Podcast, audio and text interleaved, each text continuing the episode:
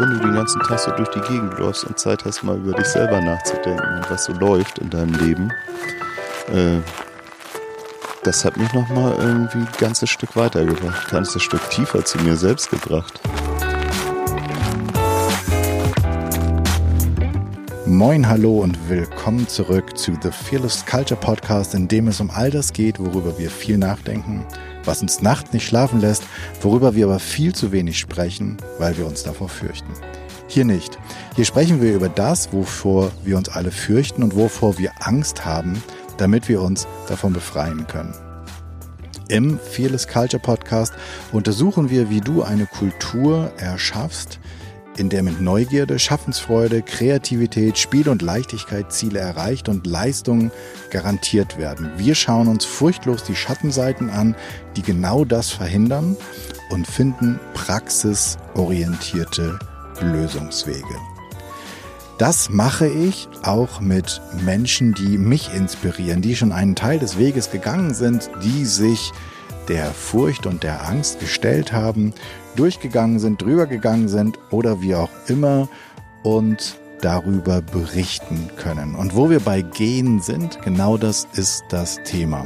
Ich habe heute im Podcast Patrick Wellmann, mit dem ich einen Teil des Jakobsweges gehe. Und zwar einen Teil des Jakobswegs, der in Hamburg ist.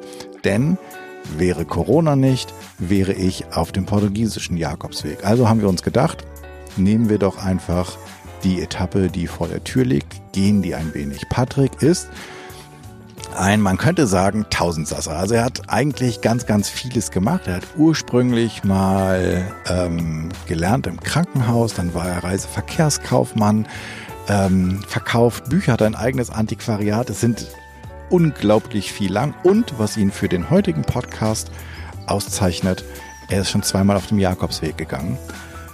Das erste Mal mit seinem Sohn und dann ein paar Jahre später mit seiner Frau. Das finde ich super spannend, denn ich hätte mich ja vielleicht, ähm, warum auch immer, erstmal alleine auf den Jakobsweg gemacht. Aber jetzt bin ich ganz spannend, ganz gespannt von Patrick zu erfahren, wie das denn so ist, wenn man dann mit anderen geht und dann auch noch mit der eigenen Familie. Da könnten ein paar Tücken drin liegen. Das wollen wir uns anhören. Bevor ich jetzt aber hier elend weiter sabbel, sage ich herzlich willkommen im Podcast.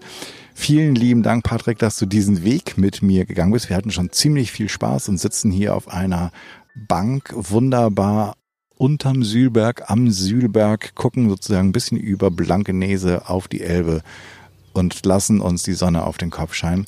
Patrick, vielen Dank. Stell dich doch nochmal selbst vor und erzähl den Zuhörerinnen und Zuhörern doch etwas von dem, was ich vergessen habe, über dich zu erzählen, damit sie wissen, wer hier mit im Gespräch ist. Ja, hallo Jan. Äh, hallo liebe Zuhörer. Schön, dass ihr euch das hier anhört. Ich äh, bin Patrick Wellmann, ähm, ja, Jan hat das eigentlich schon äh, ziemlich gut zusammengefasst. Ich habe mich immer mal wieder ausprobiert in meinem Leben und äh, bin Krankenpfleger, Reiseverkehrskaufmann und äh, betreibe ein Online-Antiquariat, äh, bin aber auch Handwerker und äh, installiere Rauchmelder. Ähm, ja, also ich mache unheimlich viele Dinge, engagiere mich in der Männerarbeit und äh, ja, bin Vater eines Sohnes, verheiratet und feiere dieses Jahr Silberhochzeit, was auch wichtig ist in meinem ja, Leben. Ja, auf jeden Fall. Ja. Ähm, fangen wir doch mal, ich fange gerne so an. Fearless Culture, das heißt eine Kultur ohne Furcht. Kannst du dir das vorstellen? Hast du da ein Bild von? Ja, da habe ich auf jeden Fall ein Bild von. Oder ich sage mal, ich habe kein Bild davon, aber ich habe ein Gefühl. Weil mein Gefühl wäre, dass es großartig wäre, wenn man allen anderen Menschen ohne Furcht begegnen kann und die einem auch ohne Furcht begegnen. Gibt es für dich, ähm, gibt es das für dich? Hast du das schon mal erfahren? Das habe ich in der Tat schon, also in, in den letzten Jahren schon ziemlich häufiger erfahren. Und immer wenn das passiert, dann äh, sind die Begegnungen unheimlich intensiv haben einfach von der Intensität eine andere Qualität, als im, im normalen Leben. Also wenn ich halt merke, äh, da läuft so der ganze Film bei mir ab oder beim anderen, das ähm, mit Urteilen oder Einschätzungen äh, von denen. Aber immer wenn, wenn das nicht der Fall ist oder auch gerade wenn ich selber furchtlos bin, dann äh, entstehen ganz oft Dinge und äh, oft auch Verbindungen mit Menschen, wo ich das gar nicht so gedacht hätte in dem Moment. War es ein Akt der Furchtlosigkeit, mit deinem Sohn auf den Jakobsweg zu gehen? nee, überhaupt nicht. Nein, das war eher ein, ein Akt der Besinnungslosigkeit, würde ich sagen. zumindest zumindest im, im Entstehen.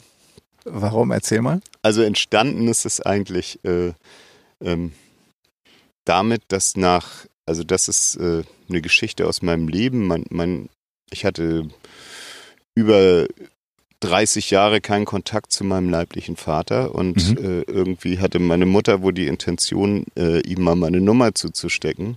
Und tatsächlich hatte er auch den Mut, mich anzurufen. Und das erste, wo er mich hingeschleppt war, war eine Multimedia-Schau.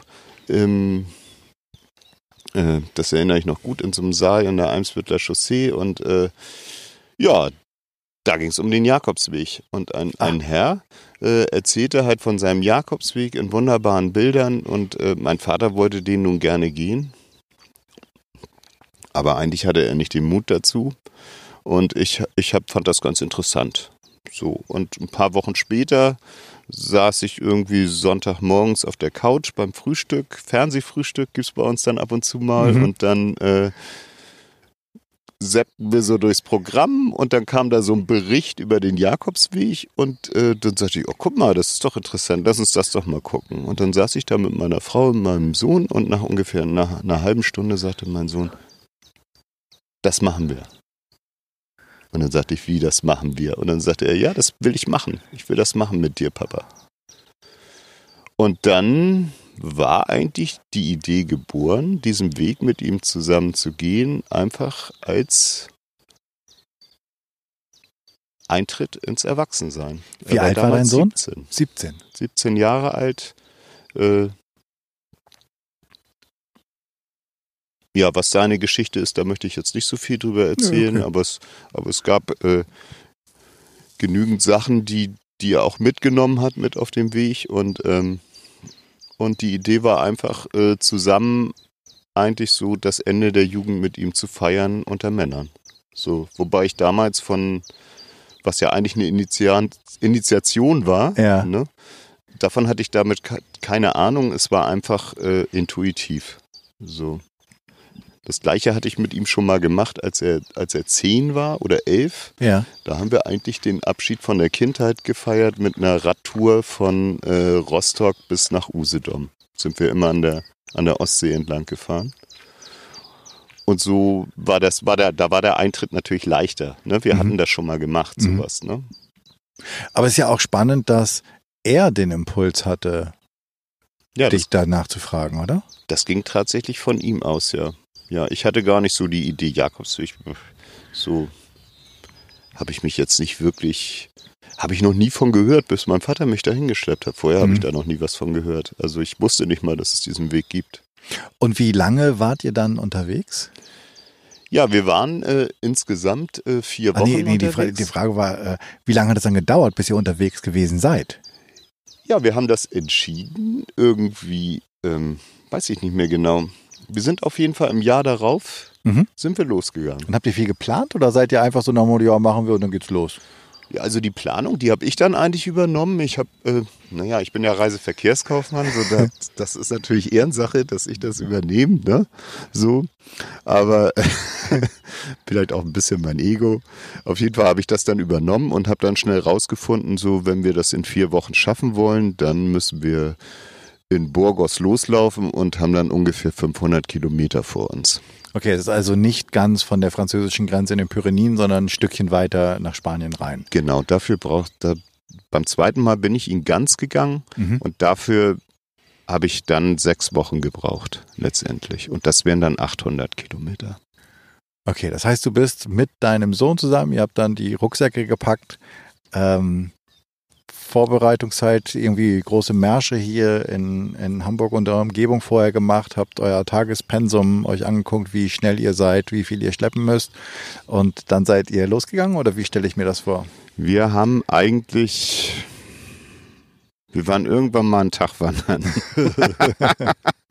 ähm, aber äh, ich war öfter wandern. Mhm. Er hatte irgendwie nicht so den Drive dazu. Okay. Aber es war ganz klar, dass er das machen will. Mhm. Das war immer klar. Aber er hatte jetzt nicht den Drive dazu, so, ach, war dann jetzt sich da groß vorbereiten und ein bisschen trainieren und so. Ich hatte da schon eher, ich hatte richtig Respekt. Ich Aber hatte das auch ist ganz Angst. cool. Was ist das ist so die Unbekümmertheit der Jugend und die sozusagen die Sorge des Alters oder der, der Respekt sozusagen des Alters, die da zusammen auf Wanderschaft gehen, oder? Ah, Ich glaube, das ist eher mein Charakter, dass ich, dass ich, ähm, das, oder Charakter würde ich nicht sagen. Wie würde ich es denn mal beschreiben? Ja, also ich, äh, ich, ich bin halt so, also ich habe schon so, so ein bisschen perfektionistischen Anteil. Mhm. Und ähm, ich überlasse nichts gern dem Zufall. Okay. So, also früher. und ähm, also ich plane schon ganz gern alles durch oder setze zumindest so einen Rahmen. Also ein paar Sachen möchte ich gerne sicher haben. So. Okay. Und dein Sohn eher nicht. Der. Mein Sohn war da ganz unbekümmert. So, Okay. also der hat einfach tatsächlich die Leichtigkeit der Jugend Mhm. und äh, ist da ganz unbekümmert und unbedarft rangegangen. Also hat dann, erzähle ich dann aber vielleicht später, auch äh, seine Erfahrungen machen müssen. Also Okay, können, wir ja gleich einsteigen ähm, an der Stelle. Wo, wo ja, hat er das also dann es, erfahren? es war dann zum Beispiel so, dass, dass wir zusammen los sind und Wanderschuhe gekauft haben und ähm, ich mir das dann doch schon alles reingezogen habe, so YouTube und so und äh, äh, Packlisten und Tipps, was man denn so machen sollte, damit es auch gut wird, weil ich hatte Riesenschiss, dass äh, ich da die ganze Zeit mit Blasen rumlaufen muss. Ne? Ja. So, weil, also ich hatte überhaupt keine Lust auf so eine, so eine Schmerztour und äh, bin dann wirklich immer eigentlich schon in meinen Wanderschuhen rumgelatscht, auch im Alltag und so und habe die richtig eingelatscht und äh, war dann auch vollkommen okay. Und, mein, und meinem Sohn habe ich natürlich auch immer gesagt, zieh die Schuhe an und so, aber der sagt immer, ja, ja, Papa, alles klar und so. Und äh, als wir dann auf dem Jakobsweg waren, hatte er halt am zweiten Tag schon die erste Blase. Und äh, es, es häufte sich Blase an Blase, bis wirklich sein ganzer Fuß nur noch eine einzige Blase war. Ah. Wobei ich dann gelernt habe, wie man Blasen behandelt. Das Okay. hat mir dann auf dem zweiten Jakobsweg Bonuspunkte eingebracht. Kann Das heißt ich später nochmal erzählen. Okay. Was ist der beste Weg, Blasen zu behandeln? Also der beste Weg, Blasen zu behandeln, ist tatsächlich ähm, einen Faden zu nehmen Ja. an einer Nadel, die Nadel schön heiß machen und dann den Faden einmal durch die Blase zu ziehen. Weil an dem, an dem Stoff sozusagen äh, das Wasser mit rausgezogen wird? Da oder? läuft das Wasser raus und die Haut bleibt erhalten, Ja. die alte Haut. ja. Und unter der alten Haut kann sich dann quasi, das ist dann die Schutzschicht und unter der alten Haut kann sich dann die neue Haut bilden. Okay. Wandertipp Nummer eins. Genau. So kann sich die Blase eben nicht wieder mit Wasser füllen. Und dann kann man auch gern noch ein bisschen Beta-Isodonna drauf machen. Das hilft auch Okay. zur Desinfektion. Also du bist zum äh, Blasenspezialisten geworden, also zum Blasenverarzten-Spezialisten geworden und dein Sohn hat gedacht, so, hm, die Schuhe hätte man einlaufen können. Er hat es später tatsächlich zugegeben. Oh, wow. okay. Und wie, wie, und er hat dann die Schuhe gewechselt, hattet ihr Schuhe zum Wechsel mit? Ja, wir, also wir hatten ähm, die Wanderschuhe mit und ähm, ein paar leichte Schuhe sollte man auch immer mitnehmen, für, weil es gibt halt auch so Asphaltetappen. Mhm. Und, da, und wenn es halt über 30 Grad ist, man auf diesem heißen Asphalt läuft und dann in diesen Wanderstiefeln, das äh, kann dir dann schon mal die Füße killen. Also es tut einfach Ja. irgendwie nach, nach fünf Kilometern fangen, an, fangen dir an, die Füße weh zu tun. Und dann ist es gut, wenn man so ein paar leichte Laufschuhe hat, die man dann anziehen kann. Das ist äh, angenehmer. Obwohl ich hatte so ein, so ein Modell Wanderschuhe, was ich auch immer noch trage. Das ist so eine Art Hybrid. Also das ist äh, kein richtiger Wanderschuh, ist mir so ein, so ein, so ein Stadt- und Landschuh. Mhm. Aber der ist eben, der hat so eine Korksohle und ist äh, total angenehm, auch auf Asphalt zu gehen. Also ich habe den eigentlich nie ausgezogen. Ich habe meine Schuhe gar nicht gebraucht, außer um mal irgendwie zu, durch die Stadt zu flanieren am Abend oder so. Okay. Ähm, hat der Weg eure Beziehung verändert? Definitiv ja. Okay. Magst du erzählen, wie? Also zum einen durch diese Blasengeschichte, äh, oder ich will mal anders anfangen. Ich bin den Jakobsweg, den ersten bin ich eigentlich gegangen, äh, ja gar nicht wegen mir. Das ist mir erst hinterher klar geworden, dass der auch für mich war. Sondern ich bin ihn für meinen Sohn gegangen. Also beziehungsweise ich habe mich von der Einstellung, von der geistigen inneren Einstellung so hing aufgestellt, dass ich gesagt habe, so, äh, ich will das für ihn machen. Mhm. Und ähm, jetzt habe ich gerade den Faden. Aber was? Äh, es geht darum, so die Beziehung verändert hat. Genau. Genau. Und ähm, er musste halt durch so eine unheimliche äh, Leidenszeit gehen irgendwie mhm. und und äh, da hat er aber bei mir unheimlich, äh, also natürlich liebe ich und respektiere ich meinen Sohn, aber da hat er nochmal an Hochachtung gewonnen bei mir. Einfach so dadurch, wie er das, wie er, mit welcher Größe er das durchgestanden hat. Mhm. Und äh, ähm, im Verhältnis untereinander ist es so, dass wir, also wir waren vorher auch schon ein ganz gutes Team, mhm. aber wir sind dadurch ein viel besseres Team geworden. Also wir sind das hat uns echt zusammengeschweißt. Ne? So einfach so vier Wochen äh, mit nichts durch die Gegend zu laufen, auch Konflikte zu haben, obwohl wir hatten wirklich nur einen Konflikt, aber der war richtig heftig. Okay, also da kommen wir gleich noch zu. Ja. ähm, das ist schon besonders und, und wir sind einfach da Pilgerbrüder geworden. Ne? So, wir haben also eine Väter-Sohn-Beziehung, aber wir haben auch irgendwie so eine brüderliche Beziehung. Also ja. das, ich möchte es mal so beschreiben, dass wir halt, da sind wir halt auf Augenhöhe. Mhm. So, da sind, ist er halt erwachsen geworden und ich durfte auch noch ein bisschen was dazulernen und ähm, ich glaube, er hat, Acht, er hat mehr Achtung hinterher gehabt vor mir, genauso wie ich vor ihm. Also okay. wir haben, wir haben da noch viel mehr Wertschätzung füreinander entdecken können.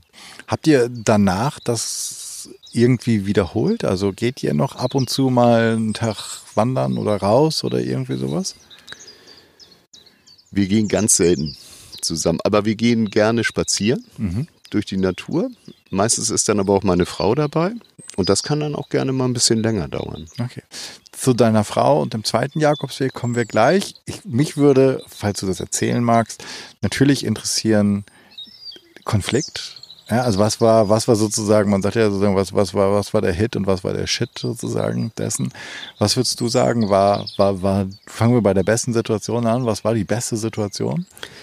Was war die beste Situation auf dem ersten Jakobsweg? Ja, genau, mit deinem Sohn. Boah, was war die, also der Shit war eigentlich auch der Hit ah. würde ich sagen. Also es war so, ja, also ich, also den, den Konflikt selber möchte ich jetzt nicht beschreiben, mhm. weil, weil ich äh, nicht die Erlaubnis von ihm habe, darüber öffentlich zu sprechen. Mhm. Auf jeden Fall äh, saßen wir beim Abendessen und ich habe ihm etwas auf den Kopf zugesagt und ähm, was mir nicht zustand. Mhm was aber trotzdem, also es stand mir nicht zu, aber es war trotzdem berechtigt. Also die Frage, äh, das ist jetzt schwierig, ja. Mhm. Also es gibt Sachen, die gehen einem nichts an als Vater. Okay. Aber also es gibt, aber trotzdem wäre es gut, wenn der Sohn mal drüber nachdenkt. Okay, also Kannst du das, das verstehen? Ja, ich ja. glaube ja. Also ja. Das, das, Urteil, also du bist eigentlich nicht derjenige, dem es zusteht, darüber zu urteilen. Und trotzdem gibt es eine Tatsache, oder gibt es, gibt es einen Aspekt, der mal irgendwie beleuchtet gehört? Genau. Das hast du genau richtig so getroffen, ja, würde ich sagen.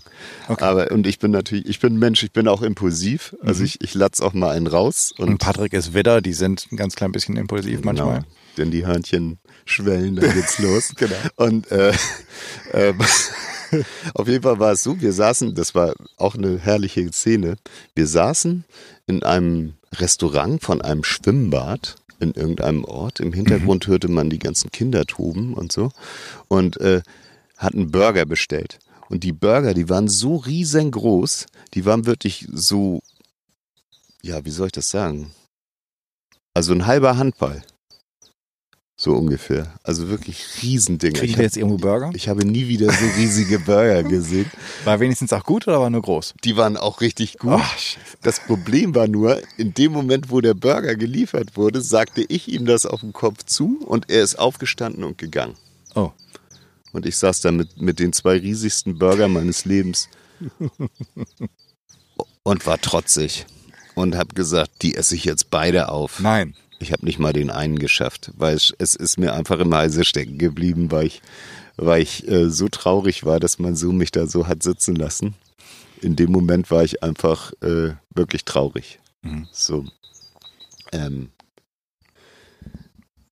ich bin dann zurück in die Herberge. Es war schon relativ spät. Dazu muss man verstehen, dass das auf dem Jakobsweg geht in der Herberge um 10 Uhr das Licht aus, weil die Pilger sind müde und wollen schlafen. Mhm. Und ich kam schon nach 10 rein und mein Sohn lag schon im Bett und es gab auch keine Möglichkeit mehr mit ihm zu sprechen. Ich, äh, er hat mir dann aber eine WhatsApp geschickt und hat, hat geschrieben, lass uns morgen reden. Am nächsten Morgen ging es dann los und da wollte er aber nicht mit mir reden.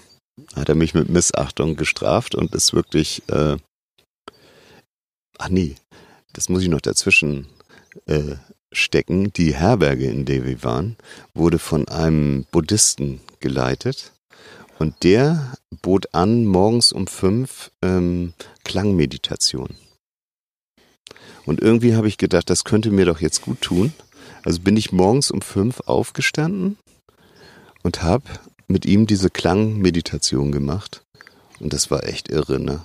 Also ich war innerlich total aufgewühlt immer noch durch dieses Erlebnis, aber diese, diese Meditation, die hat mir irgendwie auch Frieden geschenkt. Also ich habe da immer noch so, ich sehe den noch genau vor mir und so, der hat auch gar nicht gesprochen. Ne? Der hat mich nur so reingeführt, hat nichts gesagt, hat angefangen. Wir haben da eine Stunde gesessen und dann war es auch wieder vorbei und dann ging es auch gleich los und dann äh, irgendwann gegen Mittag lief ich immer noch hinter ihm her. Er ging irgendwie die ganze Zeit im Stechschritt 20 Meter vor mir und da war ich dann reif. Und da brach ich wirklich zusammen. Mitten am Weg bin ich zusammengebrochen und habe geheult wie ein Schlosshund. Und dann war da so ein Spielplatz. Mein Sohn hat das dann gemerkt. Der hat sich dann da hingesetzt auf so eine Schaukel. Und ich bin dann irgendwie wie so ein Häuflein Elend zu ihm hin. Und dann haben wir uns ausgesprochen. Und das ging irgendwie so eine gute Stunde. Und dann, ich glaube, das war eigentlich der Punkt, wo, wo man sagen könnte, so, jetzt bist du ein Mann, mein Sohn.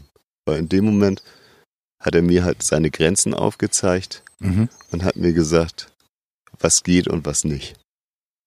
Und das konnte ich auch gut akzeptieren. Ah, das ist cool. Das heißt, du hast dann gedacht, alles klar, da hat er einen Punkt. Das war vollkommen berechtigt. Ja. Und er hat es aber auch einfach in Liebe rübergebracht.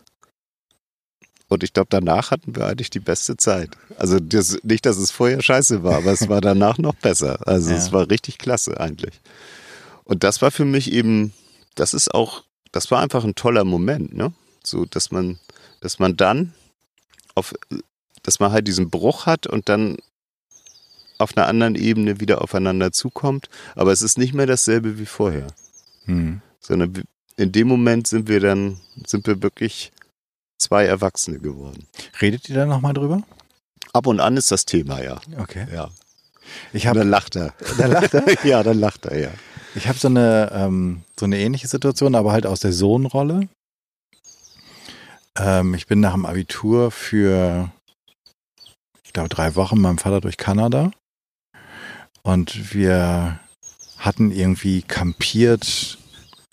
Wir wollten Kanu fahren und dahin war so eine Schotterpiste und ich glaube, das war so dreieinhalb Stunden, die du über so eine Schotterpiste fuhrst. Und dann sind wir zum Einkaufen und ich, ich erinnere mich leider nicht dran, was es war. Aber in, mein, in meiner Fantasie muss mein Vater auch irgendetwas gesagt haben, wo er in meiner Wahrnehmung sozusagen die Grenzen überschritten hatte. Und ähm, ich kann noch besser als reden schweigen. Und da manchmal erzählen, also ich glaube, ich, ich muss ihn mal fragen, ob er noch weiß, worum es ging. Ich glaube nicht, ich weiß auch nicht, aber ich weiß, dass ich ihn dreieinhalb Stunden auf dieser Schotterpiste im Auto hab schmoren lassen. Das, Söhne können so hart sein.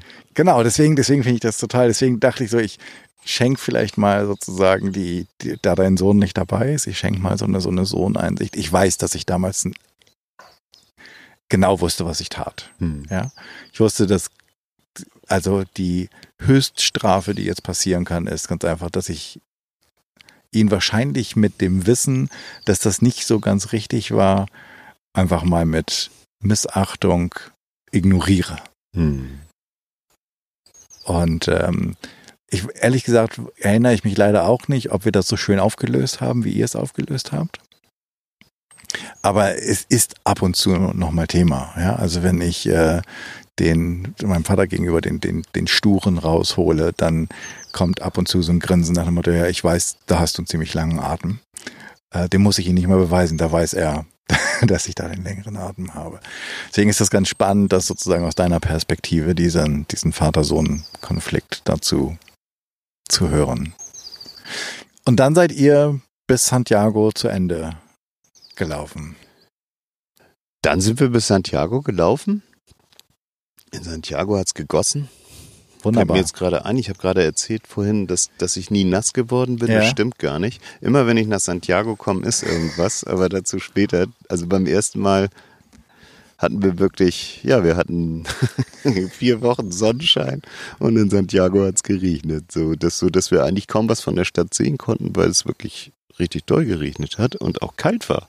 So, es kalt. war gar nicht, gar nicht okay. richtig nett. Also, aber das kann einem in Galicien auch passieren.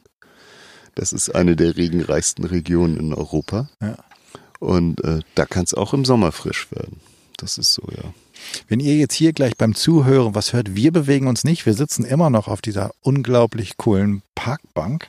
Ähm, aber es gibt ab und zu Menschen, die an uns vorbeilaufen. Moin.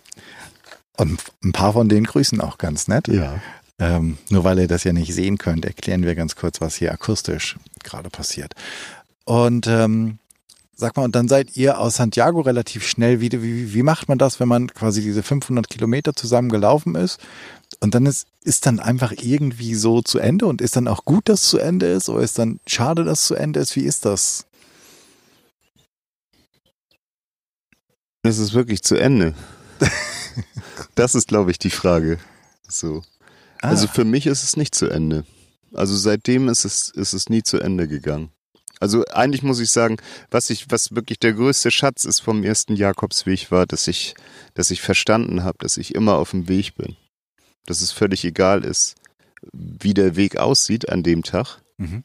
So, wenn ich Rauchmelder installiere, führt er mich durch tausend Wohnungen und durch Treppenhäuser und äh, aber es gibt immer was zu erleben und es gibt auch jeden Tag immer irgendwo was am Wegesrand, was spannend ist und äh, was, was, was auch jeden Tag neu ist. Das finde ich eigentlich ist das größte Wunder. Und das habe ich, habe ich vom Jakobsweg mitgenommen. So. Ich bin also eigentlich gar nicht, eigentlich bin ich nicht runtergegangen. So. Patrick ist derjenige, der auf unserer kleinen Wanderung, wir haben so gerade knapp 20, nee, 20 Kilometer, 12. 12 Kilometer haben wir hinter uns, ähm, der immer wieder anhält und mich auf ähm, die Wunderbarkeiten am Wegesrand aufmerksam macht. Er ist ihn schon gelaufen zweimal, ich noch nicht. Deswegen kann er das vielleicht ein bisschen besser sehen. Aber spannend und wie, wenn man ihn noch nicht gegangen ist, oder dann denkt man so, naja, gut, man hat ein Ziel vor Augen und dann ist das Ziel irgendwann da und dann ist vorbei oder nicht vorbei. Und gibt es ein Gefühl dazu? Ich meine, diese Bilder von dieser Kathedrale in Santiago, Sieht man ja hoch und runter. Also ich bin ja, ja zweimal angekommen und ähm, man denkt ja, man, also man hat wirklich was Großartiges geleistet. Mhm. Das hat man auch. Mhm. Und in dem Gefühl läuft man in Santiago ein und ich und mein Gefühl beim ersten Mal war, dass da jetzt eigentlich müsste jetzt die die Blaskapelle spielen und äh, der Bürgermeister hält eine Ansprache und und Patrick Wellmann kommt kommt vor der Kathedrale an und alle schreien Hurra.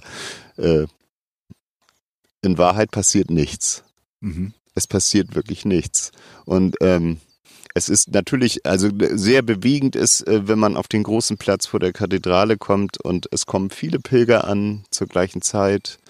Äh, die Freude zu sehen, auch die Tränen und äh, äh, die ganzen Emotionen oder äh, einfach auch die, die Ungläubigkeit äh, von Menschen, die nicht gar nicht glauben können, dass sie jetzt wirklich angekommen sind. Und ähm, äh, äh, das ist wirklich ein schöner Moment. Aber irgendwann muss man diesen Platz verlassen und dann ist es auch wirklich, ist es vorbei. Aber irgendwie hat sich bei mir so das Gefühl eingestellt, dass es gar nicht vorbei ist. So, das kam relativ schnell. Du bist dann ja auch nochmal gelaufen, also um, damit es nicht vorbei ist oder weil es nicht vorbei ist. Ich bin den nochmal gelaufen, aber ich weiß nicht, ob wir noch Zeit dafür haben. Mir fällt noch eine Geschichte ein vom, ja, vom Jakobs, Fall. wie ich mit meinem, also ich habe, ich hätte noch 100 Geschichten. Okay. Also, aber ähm, eine war wirklich, ist für mich sehr einschneidend. Und zwar haben wir irgendwann angefangen, äh, mein Sohn fing, glaube ich, an und sagte so, ich will Premium. So, ich will, Ich will- ich will ich will immer Premium. Und er meinte natürlich, ich will nur das Beste für mich. So. Und daraus hat sich bei uns so eine Erwartungshaltung, so ein Spruch. So, wir wollen nur Premium. So, das war so ein Spruch unter uns. Wir wollen, wir erwarten immer das Beste. Aber So. Premium in jetzt in Bezug auf was? Auf, auf, was, die Riesenburger? auf alles, was Auf- passiert. Ach so. Auf alles, was uns heute entgegenkommt, erwarten wir wirklich nur das Allerbeste für uns. So, das Leben soll uns voll einschenken. Wir wollen richtig in Fülle leben. So ungefähr würde ich das mal umschreiben. Also Okay. in einem Satz, wir wollen Premium. Okay. So, ne? Schöner wir wollen Satz. nicht normal, wir wollen Premium. Und ähm, dann trafen wir irgendwann ein Mädchen, die, äh, ähm, die stand auf einmal, das ist ja immer so auf dem Jakobsweg, du gehst irgendwie um die Ecke und da steht irgendjemand und dann, dann passiert wieder irgendwas. Und die stand da einfach so völlig verloren und äh, hatte sich verlaufen. Mhm. So. Und ähm, obwohl, nee, wir hatten uns eigentlich ein bisschen verlaufen. Wir wussten nicht genau, wo es lang geht. Genau so rum war's. Und äh, sie meinte aber, sie wüsste, wo es lang geht. Und das hat aber irgendwie dazu geführt, dass wir irgendwie stundenlang völlige Umwege gegangen sind und dann irgendwann gesagt hat, nee, jetzt hör mal auf, jetzt, wir gehen jetzt hier lang. Und waren dann irgendwie in kürzester Zeit in der Herberge und sie kam irgendwie noch eine Stunde später an. Und dieses Mädchen, die hat dann später sogar eine ganze Gruppe angeführt und sie irgendwie ähm, In die Irre geführt. in die Irre geführt. Und die haben auch immer vorbestellt. Die haben immer ihre ganzen Herbergen alle vorbestellt. Und wir haben immer gesagt, wir, wir, wir kriegen Premium, wir brauchen das nicht. Wir kriegen immer ein Bett. Wir kriegen immer ein Bett. Und dann kamen wir irgendwann in so einen Ort, der war prallevoll mit Pilgern. Und ähm, die ersten drei Herbergen, es gibt immer dieses Schild, completo full. Mhm. Da hing das Schild schon dran und wir so, aha, und so ist ja nicht so toll irgendwie. Und dann gab es noch eine Herberge und mein Sohn, der war kaputt, den habe ich in der Bar sitzen lassen, der hat da äh, auch eine schöne Sache, Zielbier trinken, aber kann ich dann später erzählen. Und ähm, der hat da jedenfalls gesessen und ähm, wir, ich bin dann los zur letzten Herberge und fand die nicht. Und dann saß so ein Mensch oben am Fensterkreuz in so einer Dachluke Mhm. und ich habe ihn irgendwie angeschnackt, wo die Herberge ist. Und er konnte aber nicht so richtig verstehen und sagte, komm mal rein, komm mal rein.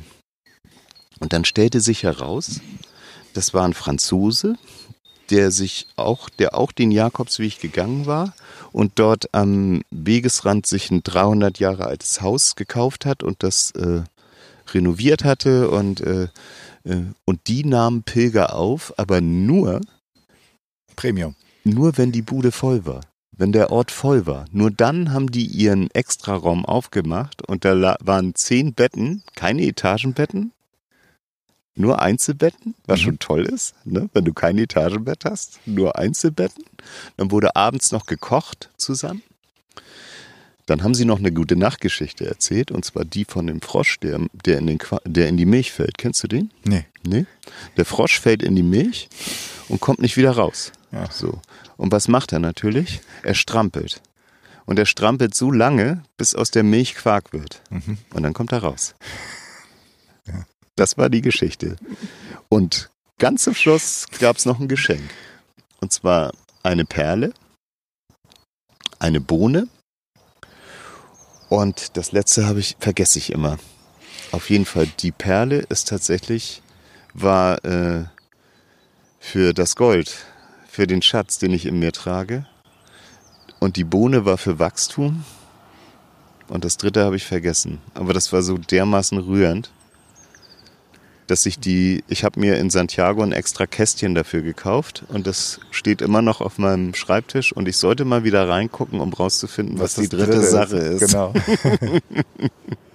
ja, also haben wir Premium bekommen, ohne vorzubestellen. Und ich empfehle jedem Pilger, Premium zu verlangen. Vielleicht, wenn es möglich ist, mit dieser Geisteshaltung loszugehen oder überhaupt zu überprüfen, welche mit welcher Haltung bin ich denn unterwegs heute oder hier oder auf dem ganzen Weg? Das wäre ja theoretisch etwas, was man immer überprüfen kann. Ne? Also jeden Tag. Mit welcher Geisteshaltung bin ich heute unterwegs? Nur was mache ich denn, wenn ich eine lange Etappe vor mir habe, um bei dem Weg zu bleiben und meine Geisteshaltung ist eher die mit dem Stinkefinger. Dann gehe ich ja den ganzen Tag mit dem Stinkefinger. Hast du als Pilger eine gute Lösung dafür, wie du die Stinkefinger Geisteshaltung loswirst? Weil das wäre ja in meiner Hoffnung eine Übertragung dafür, wie ich die Furcht auf dem Weg loswerde. Also es gibt ja dieses blöde Zitat, ich weiß nicht von wem es ist, aber das heißt, wenn du glücklich sein willst, dann sei es. Mhm. Das heißt, wenn du, wenn du wirklich verharren willst in dieser Stinkefinger-Haltung, dann tu es. Aber du hast auch immer die Wahl. Ja. Wenn du, wenn du immer Premium verlangst, dann kannst du nicht lange in dieser Haltung bleiben, ja. Weißt du, dann würdest du das ja verneinen. Naja, du könntest natürlich auch die ganze Zeit enttäuscht sein, weil du kein Premium kriegst. Also wenn du das aus voller Überzeugung tust, dann kann ich mir nicht vorstellen, dass du das nicht bekommst. Würde das für Furcht und Angst auch gelten? Ich meine, gab es Momente auf dem Weg, wo du dich gefürchtet hast, wo du Angst hattest? Ja, ich hatte diesen Widerstreit. Also von daher ist es gut, dass du das ansprichst, weil ähm, ähm, als wir damit angefangen haben, ähm, hatte ich schon auch den, den anderen Teil in mir, der, der das verneint hat. Der gesagt hat, das kann ja nicht sein, das kann ja nicht mehr funktionieren. Aber je länger wir unterwegs waren, umso mehr Wunder passierten und äh, umso überzeugender war es für mich, dass es tatsächlich meine Geisteshaltung auch ist, die, die dafür sorgt, äh, was, was, was passiert. Die also, also es gibt für mich es, es gibt irgendeine Resonanz, also äh, ein, ein Widerspiel zwischen dem, was ich mit mir rumtrage oder was ich, äh, worauf ich meinen, meinen Fokus lege und, und dem, was mir gegeben wird auf dem Weg. Egal wo ich gerade bin. Wenn ich also mit einer, mit einer, ähm, mit einer, mit einer Grundangst durch die Gegend laufe, was mir alles passieren könnte, mhm. dann bin ich davon überzeugt, dass es mir passieren wird.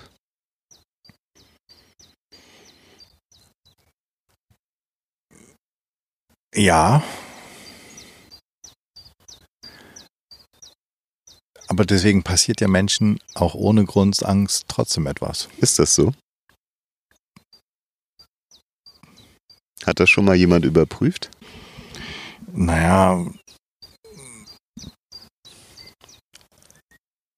Also meinst du, dein Sohn hat, also jetzt werden wir sehr esoterisch, aber er, er hat die Blasen gehabt. Mhm. Hat er sich die auch selbst gemacht? Also Geisteshaltung, er hat sie sich definitiv, würde ich jetzt mal sagen, so als ähm, alter weißer Mann schlau schnackend, er hätte mal seine Schuhe anständig einlaufen sollen. Damit hat er sich bestimmt seine Blasen gemacht. Aber geisteshaltungstechnisch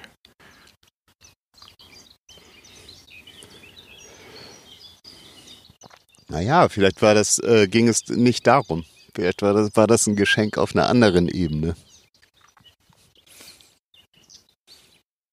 Vielleicht war das einfach sein Geschenk, um ihn, um ihn darin weiterzubringen, äh, äh, seine Widerstandsfähigkeit zu steigern.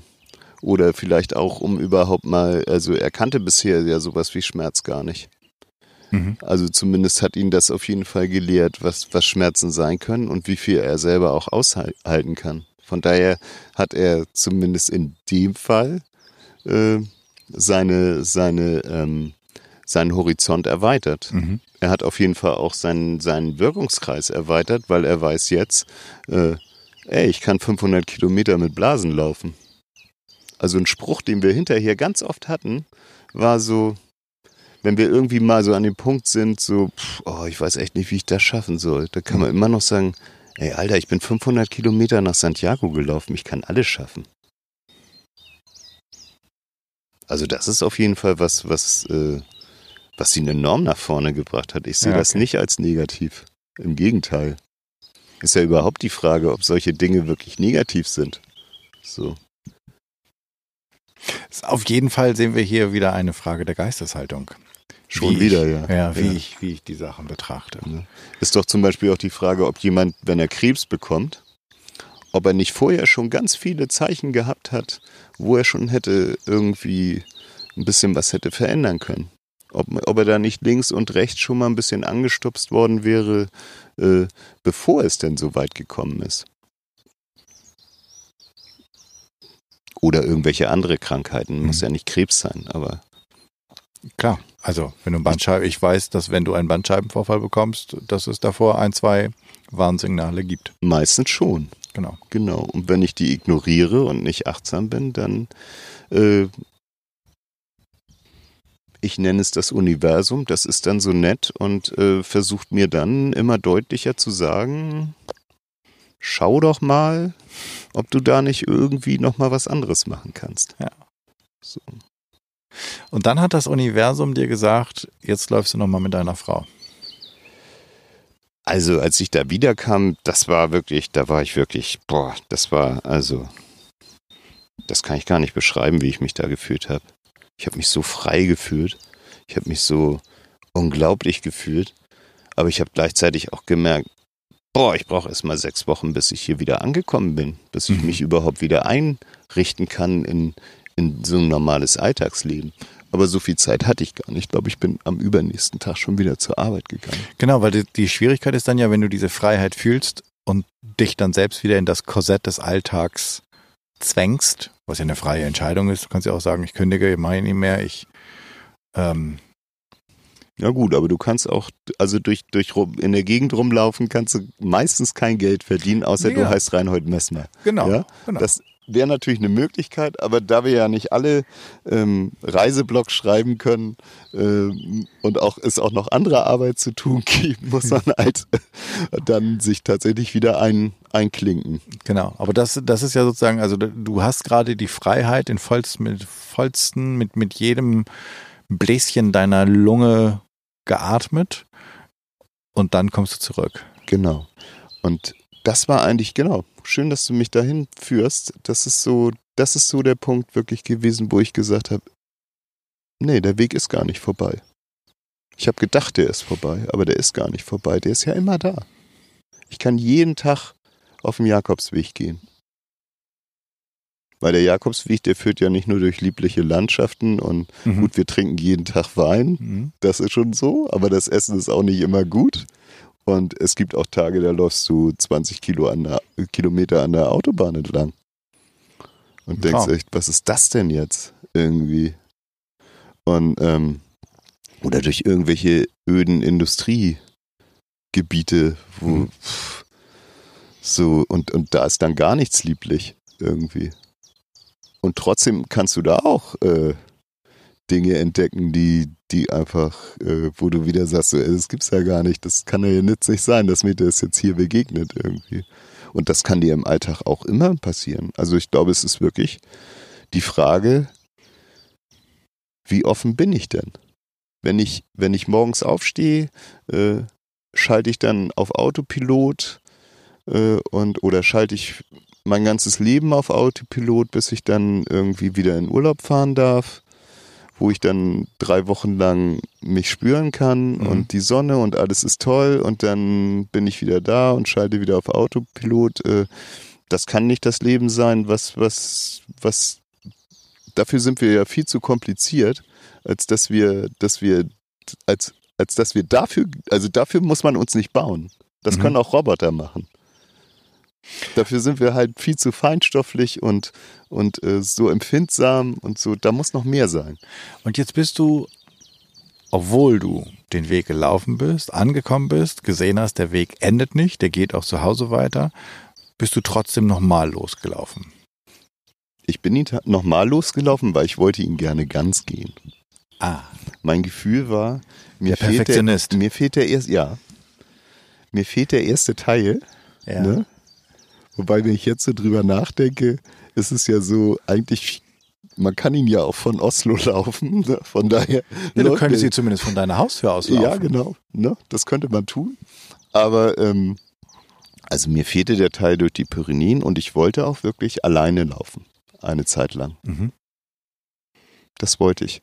Und deswegen haben wir auf dem zweiten Weg geplant. Meine Frau hat erst immer gesagt, Jakobsweg, das mache ich nicht und so. Ne? Mhm. Aber irgendwie nach zwei Jahren hat sie dann gesehen, was irgendwie mit ihren Männern passiert ist. Und dann war sie doch irgendwie interessiert, um nicht zu sagen sehr. Und ähm, hat mir dann irgendwann verkündet, ich gehe den Weg mit dir. Und dann habe ich gesagt, das ist toll. Ich laufe den ersten 200, 300 Kilometer alleine. Und dann treffen wir uns wieder mit in Burgos, Mhm. wo ich auch mit meinem Sohn losgelaufen bin. Und dann laufe ich die gleiche Strecke, die ich mit ihm gelaufen bin, mit dir. Wie war es alleine? Also ich glaube, die, nein, ich habe die ersten zwei Wochen habe ich jeden Tag geheult. Wie ein Schlosshund. Weil? Weil ich gemerkt habe, dass ich äh, so viel Vergebungsarbeit leisten muss, dass ich so vielen Leuten vergeben muss, dass ich mir selber so viel zu vergeben habe. Und das hat echt eine ganze Weile gebraucht. Okay. Und das war wirklich auch. Das war sehr bewegend. Das war für mich vielleicht einer der Beweg. Also es hat mich immer bewegt, aber also ich. Ich bin, glaube ich, auch, auch eher der emotionale Mensch. Also, ähm, aber das, also es fasst mich immer noch an, wenn ich darüber Das nachdenke. äh, merke ich gerade. Und ich bemerke auch gerade, dass wir natürlich im Vorfeld viel über die beiden Jakobswege gesprochen haben. Also Mhm. den, den du mit deiner Frau, äh, mit deinem Sohn gelaufen bist und den du mit deiner Frau gelaufen bist. Wir haben aber nie über den Teil gesprochen, den du alleine gelaufen bist. Also ich habe mich im, im, also in letzter Zeit habe ich mich viel über das mit dem über das Thema äh, Initiation ausgetauscht, äh, viel gelesen darüber, halt ähm, und und ein Teil des Erwachsenwerdens ist, ähm, dass man dass man so eine so eine Alleinzeit Mhm. einfach mal haben muss, wo man wirklich mit sich alleine unterwegs ist. Und da kann man ein paar Tage in den Wald gehen oder so, aber man kann auch allein den Jakobsweg gehen, obwohl man da nicht so richtig allein ist, aber man kann allein sein. Man muss nicht unbedingt Kontakt machen. Und das habe ich am Anfang auch nicht. Und ähm, das hat mich schon dazu gebracht, wirklich mal so, wenn du den ganzen Tag so durch die Gegend läufst und Zeit hast, mal über dich selber nachzudenken und was so läuft in deinem Leben, äh, das hat mich nochmal irgendwie ein ganzes Stück weitergebracht, ein ganzes Stück tiefer zu mir selbst gebracht. Und da war unheimlich viel, viel Groll, viel Trauer, äh, viel Wut, die einfach raus musste. Und deswegen musste ich einfach so viel weinen. Ich habe einfach viel geweint. Konnte man auch heulen, wenn ich daran denke. Aber das war gut. Das war ähm, reinigend. Und äh, hat mich nochmal ein Stück näher zu, mich selber zu mir selber gebracht. Oh, danke fürs Teilen. Gerne. Und dann hast du gereinigt und deine Frau getroffen. Ja, erstmal habe ich noch äh, einen Vater und einen Sohn getroffen. Oh. Ähm, mit denen ich übrigens immer noch befreundet bin. Mit die ich auch immer noch treffe und wir wandern dann einfach ein bisschen miteinander. Und ähm, da habe ich einfach den Entschluss gefasst. Also ich, äh, ich habe einfach so mit Männern keine gute Erfahrung. Mhm. Und ähm, beziehungsweise ich, ich, äh, ich war schon immer ein sehr gefühlvoller Mensch und ich bin, ich, ich, das ist irgendwie auch ähm, mein großes Geschenk, dass ich so bin. Aber in der Männerwelt ist es schwierig, das zu leben. So heutzutage. Mhm. Gefühle Oder damals, Männer passen nicht so ganz. Genau. Und, und äh, in der Zeit, wo ich aufgewachsen bin, so, so 80er Jahre und so, also ja schon mal gar nicht irgendwie. Mhm. Und äh, deswegen habe ich irgendwann, ich war mal in so einem, wir haben da mit ein paar Freunden irgendwie mal vor, vor 25 Jahren oder so so einen Männerclub gegründet. So, und irgendwann, und dann wurden immer mehr Regeln aufgestellt und es wurde irgendwie immer enger, das Korsett, und äh, man musste saufen und äh, so. Und irgendwann habe ich gesagt, äh, ich möchte gerne kommen, aber ich möchte nicht saufen müssen. Mhm. So. Und da gab es dann wirklich eine Versammlung, wo darüber entschieden wurde, ob Patrick nun, nun noch dabei sein darf, wenn er, wenn er nicht saufen will. Und das wurde verneint. Und dann bin ich, habe ich meinen Hut genommen und dann war es das für mich auch mit den Männern. Und das ist irgendwie, weiß ich nicht, mehr als zwei Jahrzehnte her und so. Und äh, aber als ich die beiden getroffen habe, habe ich wieder Lust darauf gekriegt, Männer kennenzulernen. So. Weil die waren irgendwie ein bisschen anders drauf. Die sind sicher nicht so schlimm esoterisch wie ich. aber die haben für mich irgendwie so was Gutes verkörpert, so was Warmes. So ja. eine warme Männlichkeit. Nicht so eine äh, Männlichkeit, sondern so eine warme Männlichkeit, so eine beschützende Männlichkeit und so. Und da habe ich gesagt, darauf will ich mich einlassen, darauf, da will ich wieder nach suchen, da will mhm. ich wieder losgehen zu. Und äh, das habe ich dann auch gemacht im Anschluss.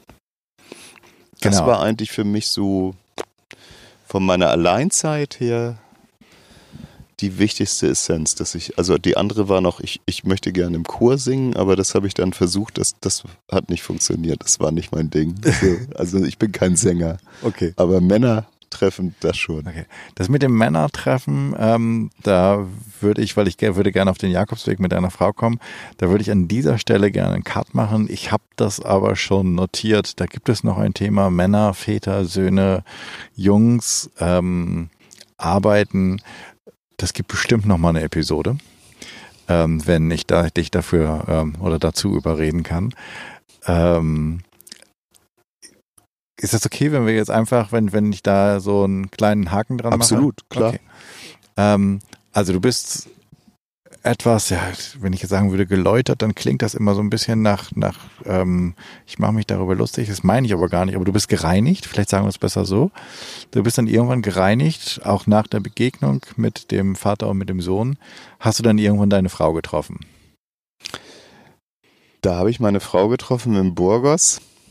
Das ist auch eine Szene, die ich immer noch im Kopf habe, weil meine Frau ist, glaube ich, in ihrem ganzen Leben irgendwie zweimal alleine gereist. Und die musste, die musste nun mit dem, mit dem Flieger irgendwie nach, ich weiß gar nicht wohin mehr. Ich glaube nach Madrid fliegen und dann nochmal mit dem Bus durch halb Spanien, durch die spanische Pampa mhm. und ähm, kam dann irgendwann abends in Burgos mit dem Bus an und ich stand da auf dem Bahngleis, braun gebrannt, schon mit so einem Zottelbart, irgendwie so drei Wochen Bart auf jeden Fall.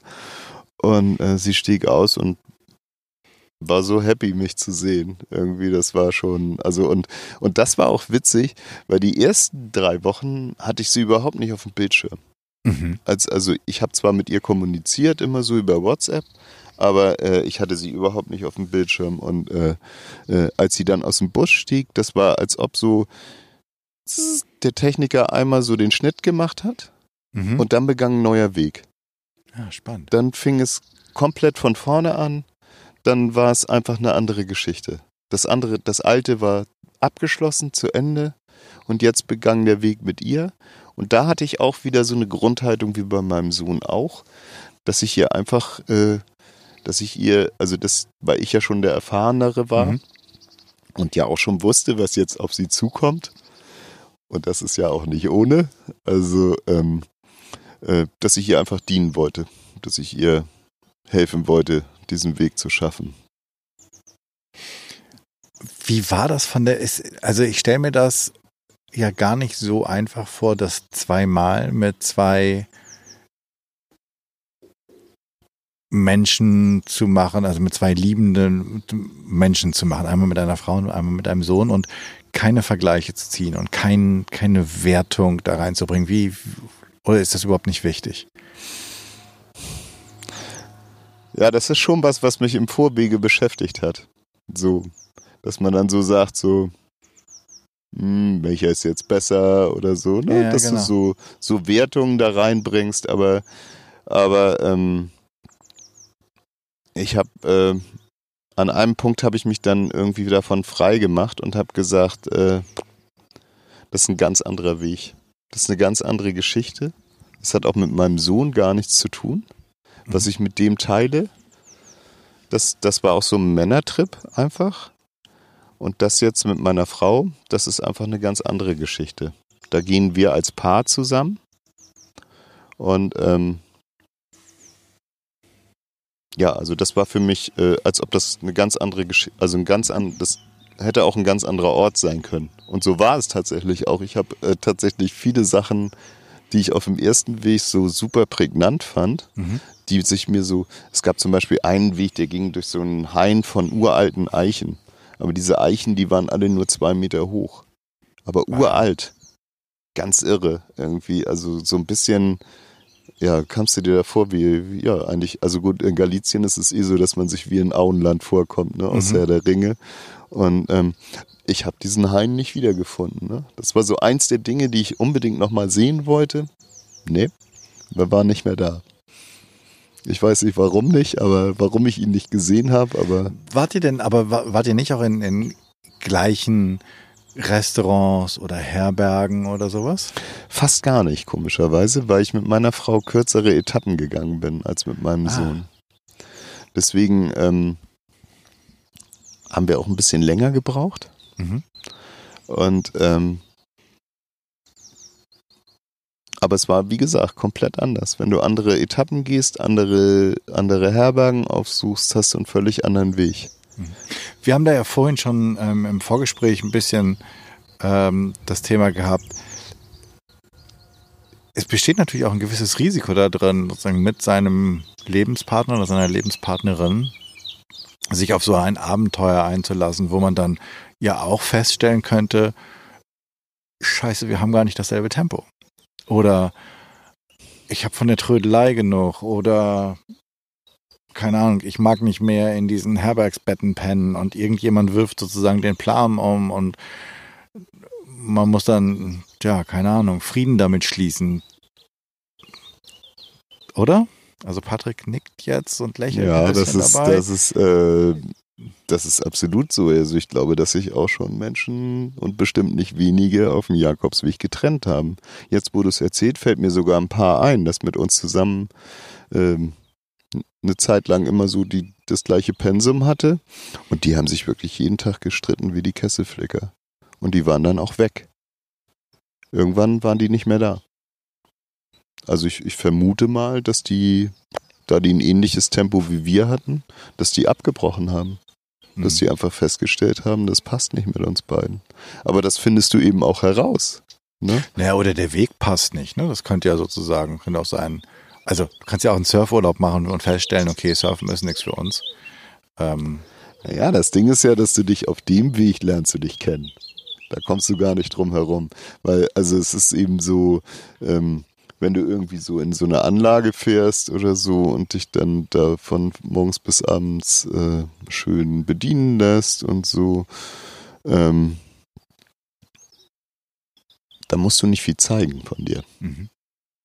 Kannst dich auch einen ganzen Tag an den Strand legen, Sonnenbrille auf und dann, dann bist du weg. Dann liest du zwar nebeneinander, aber du musst nicht wirklich irgendwie was zeigen. Aber wenn du diesen Weg zusammen gehst, dann gehst du zu, durch Krisen zusammen. Weil der macht dich auch manchmal ganz schön. Also es gibt Wegabschnitte, die ich dir besonders empfehle, die dir aber auch wirklich so, also die schrubben dich, würde ich mal sagen. Ich nenne es immer, dass du wirklich geschrubbt und gebürstet wirst. Stell es dir vor, wie, wie im Mittelalter so ein heißes Bad, mhm. wo dann drei kräftige, nette Herren dich mit der Wurzelbürste von ah. oben bis unten abschrubben. So, und so gehst du dann da auch wieder raus. Und das ist aber was, was, äh, wo sich dann auch zeigt, so was deine Partnerschaft wert ist. Mhm. So, ist der andere denn auch bereit, mit diesen Schmerz mit dir zu teilen, das mit dir zu tragen? Ist er denn auch bereit, wenn du vielleicht, äh, wenn du Tage hast, wo du einfach durchhängst, dich auch mitzuziehen? Und umgekehrt. War euch das bewusst oder habt ihr das gelernt auf dem Weg? Ich glaube, dass wir, dass wir das schon so lange machen, wie wir uns kennen. Mhm. Wir sind, wir kommen beide aus, aus äh, familiären Verhältnissen, die sind jetzt nicht so, also ich würde jetzt nicht sagen, ich hatte eine superglückliche Kindheit, sagen wir es jetzt mal so. Es ist jetzt auch nicht so, dass ich, dass ich jetzt irgendwie geschlagen oder missbraucht wurde, aber es war einfach nicht schön. So. Mhm. Und ähm, meiner Frau geht's nicht anders. Und als wir uns getroffen haben, also ich sage immer, äh, wir waren irgendwie zwei Ertrinkende, die sich, die sich äh, rechtzeitig gefunden haben, um, um sich gegenseitig zu retten, damit wir über Wasser bleiben und so. Und so ging es eben über die Jahre immer bergauf. Ne? So. Und ähm, wenn du so eine Geschichte schon hast, dann ist es, glaube ich, ziemlich leicht, zusammen den Jakobsweg zu laufen. Das ist dann eigentlich nur so, das ist dann, also es, es geht einfach. Du kannst es, du kannst es wirklich machen, weil du, weil du den anderen kennst und, und weil wir uns gegenseitig vertrauen und und weil ich weiß, was ihre Qualitäten sind und was ich von ihr erwarten kann und was sie von mir erwarten kann. Hast du auch einen Hit oder Shit von dem? Von dem Jakobsweg, da habe ich, oh, was habe ich denn da? Da habe ich irgendwie gar keinen Shit. Doch, natürlich habe ich Shit. Und was für ein Shit? Riesenshit, würde ich sogar sagen. Und zwar in Santiago. Santiago selber waren wir angekommen.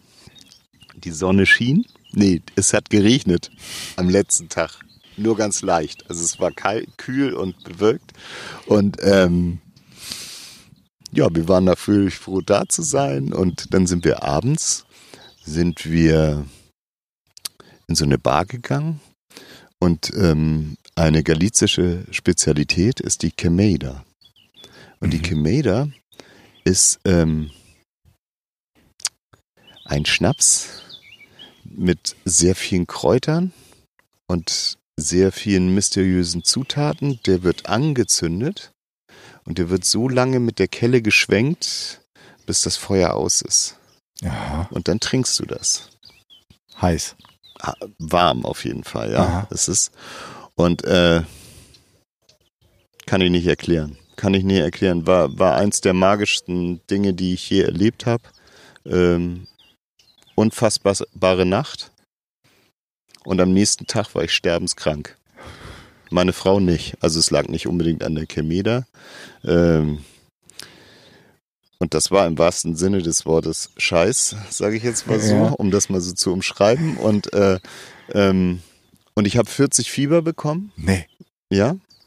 Und äh, wir hatten noch zwei Tage in Santiago und ich lag in dieser Pension in der Dachkammer und habe wirklich zwei Tage vor mich hin fantasiert.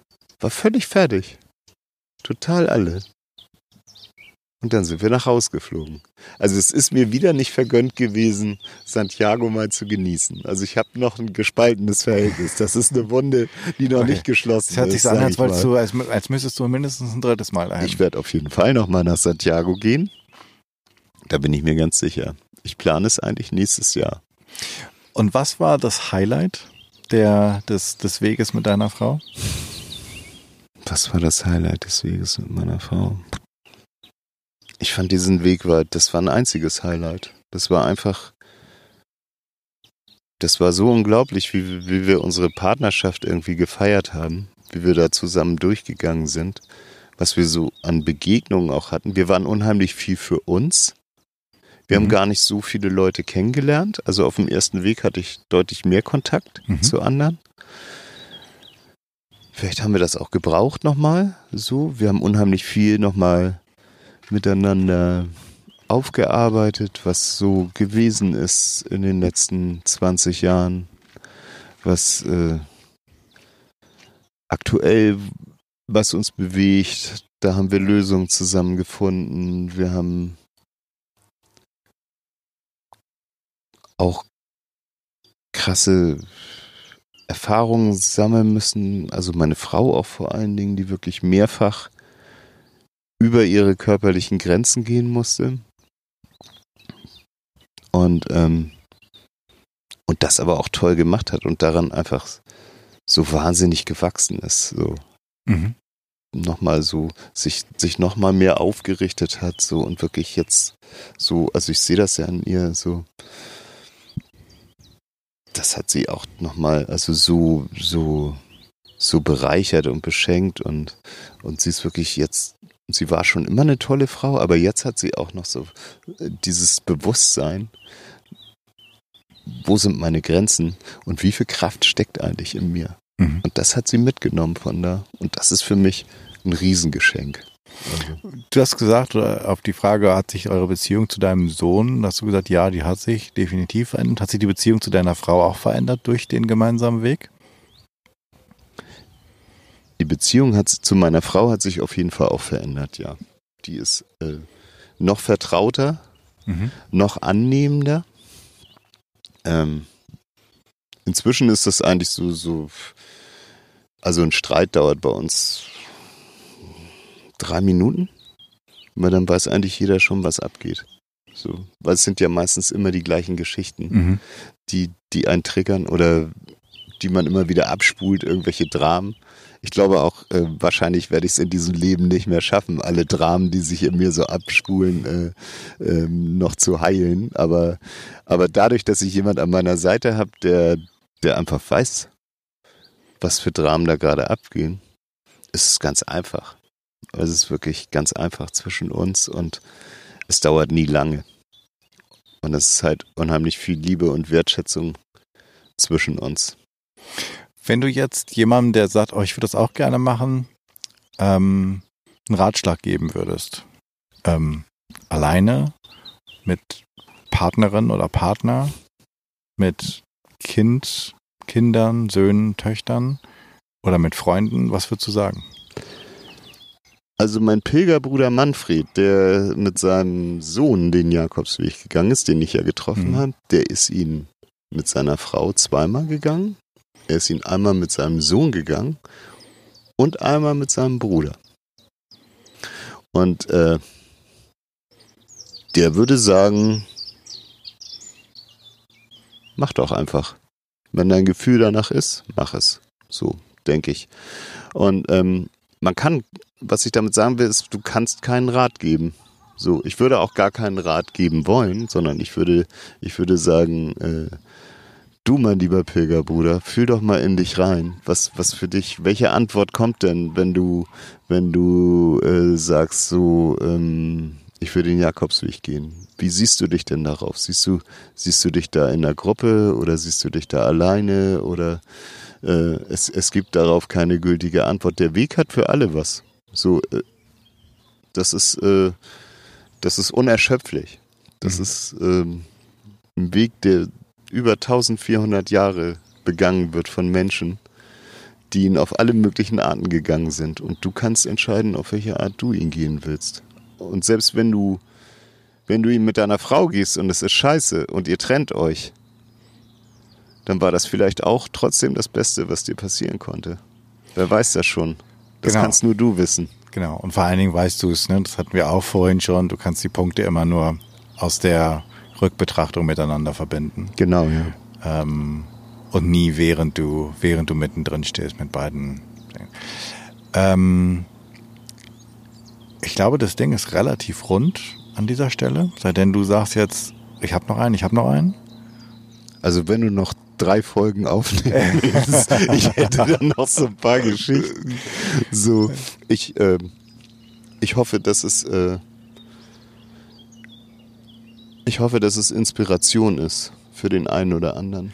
Ja, ich finde, das wir, würde, mich, wir würde mich erfreuen. Den, wir betrachten den, also ich zumindest mein Eindruck, dass wir halt den Jakobsweg als oder den Weg, und ich glaube, es ist relativ egal, wo er beginnt und es ist wahrscheinlich auch relativ egal, wo er endet. Ähm, der ist halt so ein bisschen eine Metapher und jetzt je nachdem, wie metaphorisch oder esoterisch oder praktisch du als Zuhörerin oder Zuhörer drauf bist, nimmst du halt das ein oder andere hier mit. Ich glaube, es steckt ganz viel drin in dem, was Patrick uns hier geschenkt hat auf dieser wunderbaren Parkbank. Wir müssen unbedingt gleich noch ein Foto machen, damit ihr das ähm, yeah. sehen könnt. Ich schließe den Podcast ja immer gerne mit so ähm, zwei, drei Abschlussfragen. Die erste Frage ist, wenn ich eine Bühne hätte und ich würde 100 Leute einladen, ähm, worüber und ich würde dich und ich würde dich einladen zu sprechen. Worüber würdest du reden wollen und was und vor wem möchtest du reden? Worüber würde ich reden wollen? Ich würde, glaube ich, darüber reden wollen, ähm, was für ein Geschenk das Leben ist. Und äh, wer da sitzt, ist mir eigentlich jeder, jeder, der es hören will, der dürfte da gerne sitzen. Und ich würde darüber reden wollen, äh, was für ein Geschenk das Leben ist und äh, ob du nicht darüber nachdenken willst, äh, wie viel du aus diesem Geschenk für dich rausholen willst. Mhm. Hast du einen Buchtipp für uns? Oh, mit Büchern tue ich mich immer schwer. Sagt der Mann, der ein Antiquariat ja, hat. Ja, das ist der, einer meiner größten Widersprüche ist, dass ich tatsächlich einen Buchhandel habe für Esoterik, Lebenshilfe und äh, alle mögliche Sachliteratur, aber ich selber kaum lese. Ähm und zwar schon seit vielen Jahren. Als Kind habe ich viel gelesen.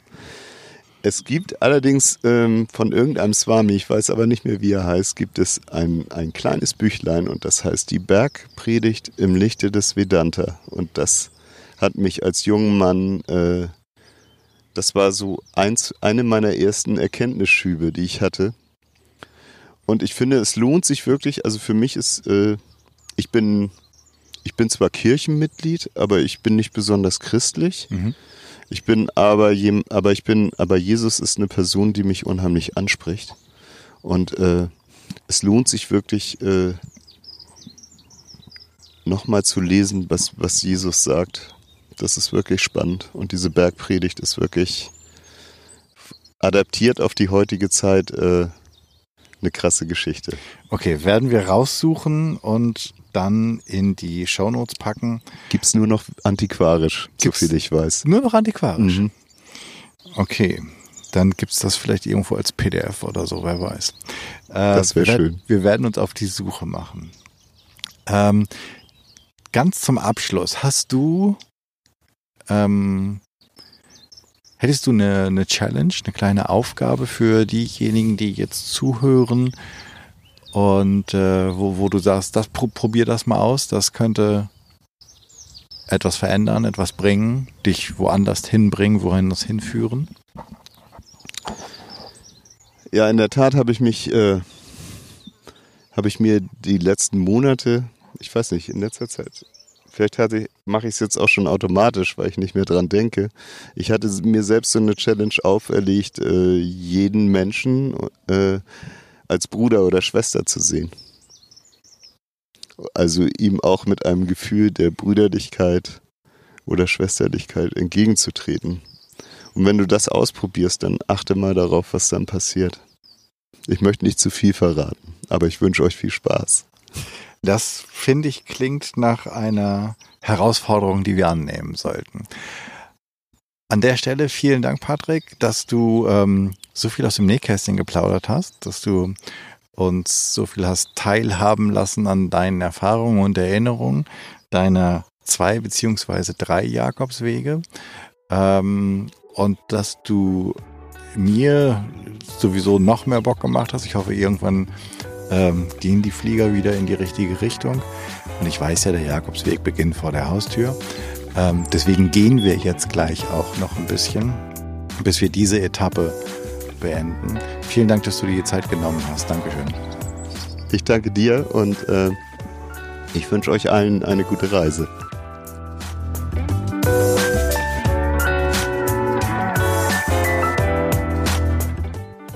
Wow, das war's.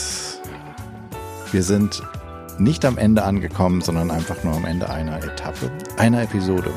Ich danke dir fürs Zuhören. Ich hoffe, es hat dir gefallen. Es hat dich neugierig gemacht und dich inspiriert einmal auf deinen Weg zu schauen. Ob nun Jakobsweg oder Heimweg, wo auch immer hin.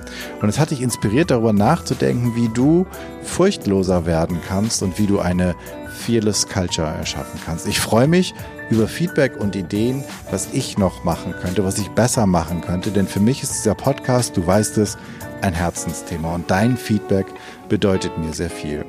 Wenn du ein Thema hast, von dem du meinst, das müsste mal besprochen werden und du bist eine gute Ansprechpartnerin oder du kennst eine oder einen, dann schreib mir doch bitte an podcast.janschleifer.com.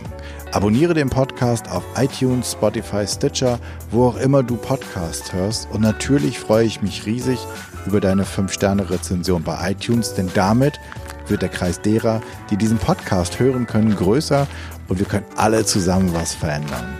Ich hoffe, du bist bei der nächsten Episode wieder mit dabei. Bis dahin, gute Reise, wie Patrick so schön gesagt hat. Sei furchtlos, dein Jan.